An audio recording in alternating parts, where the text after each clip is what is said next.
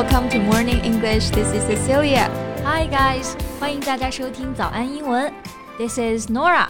节目开始之前啊，先说一个小福利。每周三我们都会给粉丝免费送纸质版的英文原版书、英文原版杂志和早安周边。微信搜索“早安英文”，私信回复“抽奖”两个字，就可以参与我们的抽奖福利啦。很多奖品都是花钱买不到的。那这些奖品都是我们老师为大家精心挑选的，非常适合英语学习，而且你花钱也很难买到。坚持读完一本原版书、杂志，或者用好我们的周边，你的英语水平一定会再上一个台阶的。大家赶紧去公众号抽奖吧，祝你好运！Nora, did you watch the video I sent you last night? 当然看了。嗯，真的吗？那你告诉我它讲的是什么？就嗯，跟复仇者联盟相关的嘛。I knew it，我就知道你没有看啊，你就只看了个标题吧。It has nothing to do with the Marvel film，人家是复仇者联盟，妇女的妇啊，跟那个漫威的电影半毛钱关系都没有。我们说一件事和另一件事情毫无关系，我们就可以用 have nothing to do with 这个短语。Just like I have nothing to do with Nora，绝交吧咱们。Oh come on, you sent me the link at midnight. It was too late. 我就是打算今天才看的嘛。嗯，那你快看，我盯着你看。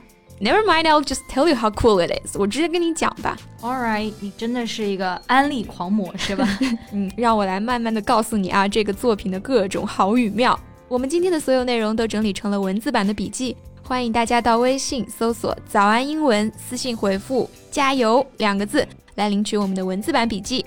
对了，提醒一下同学们，早安英文双十一一折特惠已经正式开始了。这次活动是早安英文成立以来力度最大的一次，六百八十八元买一年送一年，一千三百七十六元买两年送三年，平均下来只需要两百七十五元一年。本次活动结束后，课程就会涨价到两千九百八十元一年，还有买五年送终身会员的特别活动啊！是的，除了直接一折就可以学习我们每周更新的实用口语课之外呢，我们还会赠送二零二二年的全年直播，就是三百六十五天天天直播。像我 Cecilia，还有 Summer 老师、January 老师，天天都会给大家直播上课。还有学习群作业答疑呢，也是我们亲自给大家解答。过年也不放假，只要你愿意学。嗯，还有啊，今年还给大家准备了六千六百六十六份大礼抽奖。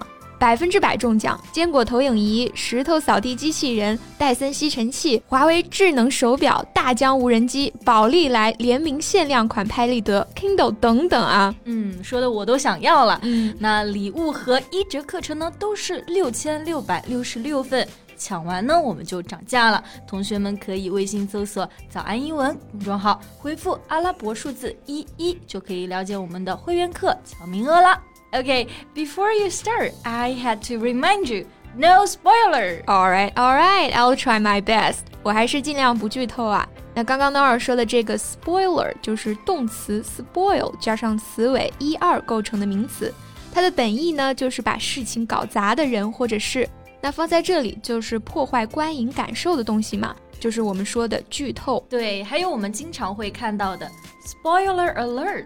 就是指的剧透警告、剧透深入的意思。So, so why is this short film so special? What do you find in it? Well, to put it short. 这个片子啊，包括张小策导演的其他短片，给我的感觉呢，就是乡村爱情故事和英雄本色的结合，简直就是乡村版的黑帮片啊！哈、uh,，So you mean you can find the trace of many films and dramas in this film? Right, it's like a pastiche of many different types. 它糅合了特别多的元素啊，包括有些段落呢，它会向一些经典电影致敬。So Cecilia kind of smiles knowingly when she sees these things。没错，会让我会心一笑。那这个会心一笑呢，我们可以用 smile knowingly 来表达。这个 knowingly 它就表示会意的、心照不宣的。Right. Besides, you just used another word, pastiche. 这个词还挺有意思的。Right, a pastiche is something such as a piece of writing or music in which the style is copied from somewhere else. Or which contains a mixture of different types。嗯，那它呢就可以既指刻意去模仿的文艺作品，也可以指这种集多种风格于一身的作品集锦。Right，那这里呢我们用到的就是第二个意思。 because as we said, this film paid tribute to a lot of classic films. 嗯，那我们经常会说到啊，这个电影是致敬了某某，或者是致敬了什么什么电影。嗯那这个致敬啊，我们就可以用到一个词组 pay tribute to。 Right, tribute 这个名词呢，就表示称赞、敬意，所以呢，我们也可以直接说 This song is a tribute to his friend。这首歌是献给他的朋友的。 So, what are some examples of the works this video paid tribute to? Well, mostly Hong Kong gangster movies，像刚刚说的《英雄本色》，还有《黑金》等等啊。 Well, there is a reason why people love gangster movies. 嗯那这个 gangster movie 就是我们说的黑帮片，当然呢，也可以说是 gangster film。 ，Right。Gangster 就是这种团伙里面的歹徒啊、土匪啊。 那说到这里啊，a kind of interesting aside here. Do you know gangsters in different regions have different names? Yeah, I know that they're famously known as the mafia in Italy, right? 没错，刚好也是张小策导演在他的作品里面致敬的另外一个对象啊，《教父》（Godfather）。It tells the story of the mafia，它就是讲这个意大利黑手党的故事的嘛。那这个 mafia 呢，就是黑手党，不过现在呢也会被用来指广义的黑帮团伙了。 对，那刚刚说这个电影啊，其实也是我本人非常喜欢的。嗯 Besides, there is another interesting expression you just used.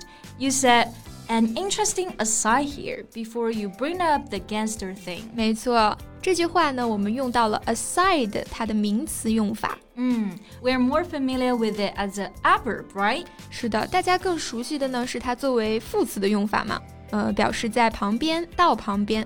但是呢，它也可以作为一个可数名词来使用。 Yeah. But as a noun, it means a remark that is not directly connected with the main subject that is being discussed. 就是离题的含义，题外话。 Right, because there are times when something suddenly come to you in the middle of a discussion, right? And even if it's not related to the topic, you still want to say it.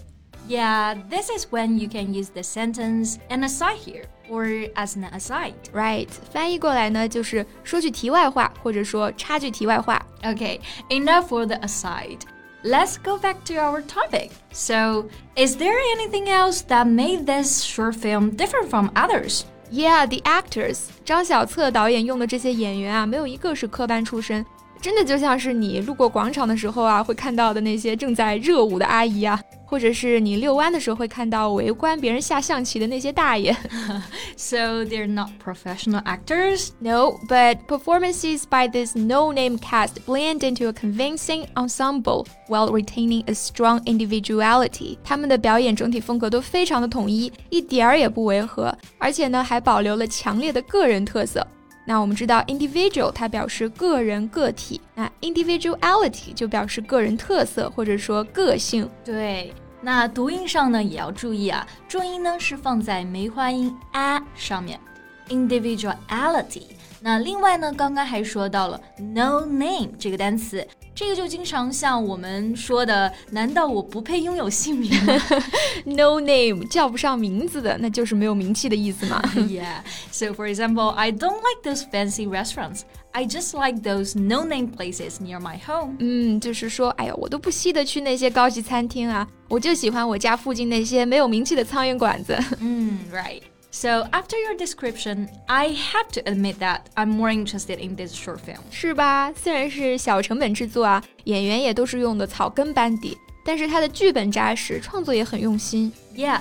Anyway, a good film should cater to public taste. 对，真的啊，整点大家都爱看的内容多好啊！你看那些大制作、大卡司拍出来的东西，简直就是侮辱观众智商。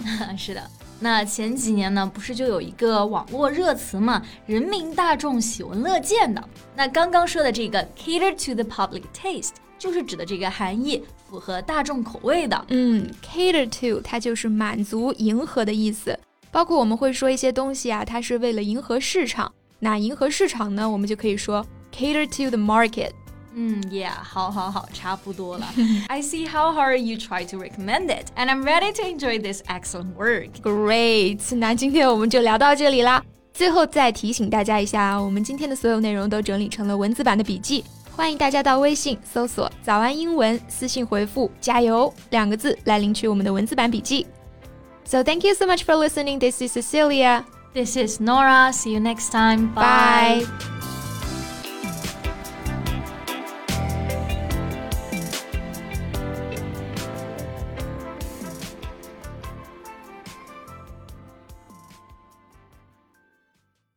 This podcast is from Morning English. 学口语就来早安英文。